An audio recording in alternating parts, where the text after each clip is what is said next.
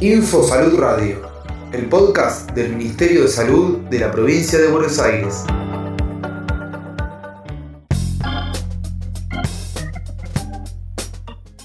Sin mosquitos no hay dengue.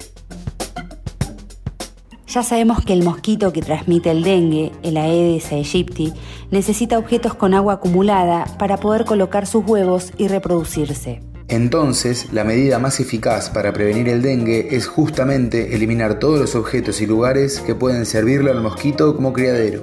Para eso, es importante que cada semana hagamos un repaso fuera y dentro de nuestra casa.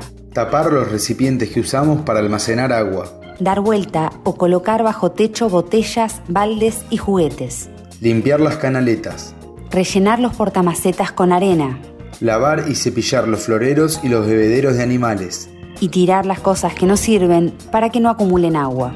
Con estas medidas evitamos que el mosquito se críe en nuestra casa.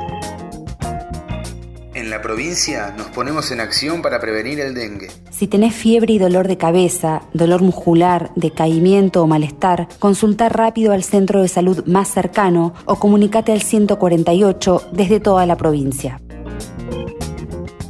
Ministerio de Salud de la provincia de Buenos Aires.